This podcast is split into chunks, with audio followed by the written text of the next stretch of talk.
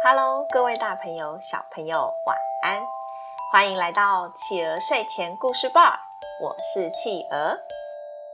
感谢大家订阅企鹅的 Podcast 频道，也欢迎大家追踪企鹅的粉丝团哦。今天企鹅要讲的故事是医神阿斯克勒庇俄斯。医神阿斯克勒庇俄斯，阿斯克勒庇俄斯的父亲是太阳神阿波罗，他的母亲是一位凡人。在阿斯克勒庇俄斯还在母亲肚子里的时候，阿波罗惊人的发现：啊，他居然喜欢上一个凡人！可恶，可恶啊！我一个神明，他居然不爱，还背叛了我！可恶！阿波罗生气极了。他一个不小心失手杀死了他怀孕的妻子。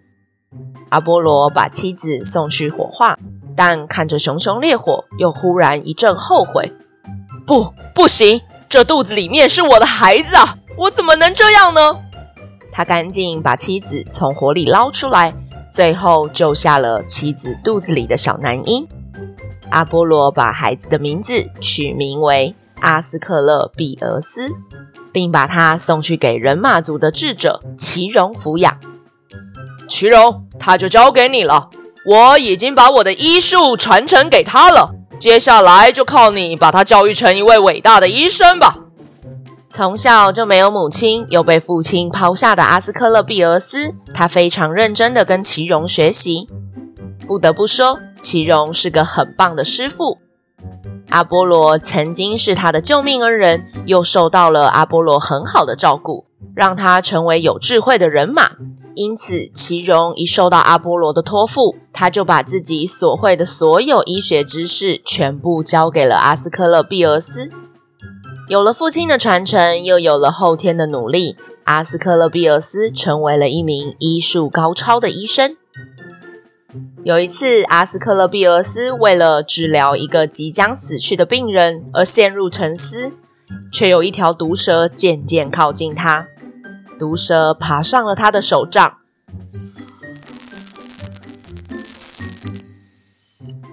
阿斯克勒庇俄斯吓了一跳，赶紧把毒蛇给打死。哦，好险！如果刚刚没发现被毒蛇咬到，那就糟糕了。没想到草丛居然又冒出另一只毒蛇，这条蛇嘴巴衔着几根药草，结果本来已经死了的毒蛇却被同伴救活了。什么？居然有这种事？对了，如果蛇都可以透过这些草来救活同伴，那为什么我不行呢？这些草一定有一些特殊的功能。嗯，没错，一定是这样。这些蛇天天在草丛中。爬来爬去，肯定非常了解这些草的药性。没错，没错，我要来好好研究研究。从此以后，阿斯克勒庇俄斯就沉溺于药草的研究。渐渐的，他能救活的人越来越多，有许多差点就要被阴间使者拖走的人，都被阿斯克勒庇俄斯从死神手中拉了回来。谢谢您，谢谢您，阿斯克勒庇俄斯。多亏您，我才能继续活下去。谢谢您，让我孩子又重新活了过来啊！所有被救活的人都异常感谢他。可是有个人非常生气，他就是冥王黑帝斯。本来属于阴间的子民，一个个又被拉回阳间。他非常震怒，跑去找宙斯告状。宙斯。阿斯克勒庇俄斯这样做，有把我放在眼里吗？请你出来主持公道吧。事实上，宙斯知道了阿斯克勒庇俄斯可以让人起死回生，他也非常担心这个能力将来会威胁到自己，所以一听到黑帝斯这样告状，宙斯说：“是啊，这个人还只是半人半神呢、”就有这样的力量，将来不容小觑啊！说完，宙斯大手一挥，阵阵的雷声响起，直直的劈向阿斯克勒庇俄斯的方向。就这样，宙斯亲手劈死了自己的亲孙子，而阿波罗看着自己的孩子被父亲劈死，气愤不已。宙斯也知道自己做的不对，所以就把阿斯克勒庇俄斯的灵魂升到空中，成为了蛇夫座。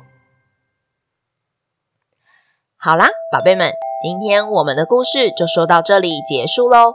宝贝们喜欢今天的故事吗？大家知道吗？有些救护车上面的十字架中间会看到一条蛇攀在一根木桩上面，就是因为这个故事哦。以后宝贝可以观察看看马路上的救护车是不是有这个图案哦。欢迎爸爸妈妈帮宝贝把宝贝的想法在宝宝成长教师企鹅的粉丝团故事回应专区告诉企鹅哟。也欢迎大家在企鹅的 Podcast 评论区留言给企鹅鼓励哦。更欢迎大家把企鹅的 Podcast 继续分享给更多的好朋友。我们下次见，晚安。一闪一闪亮晶晶，满天都是小星星。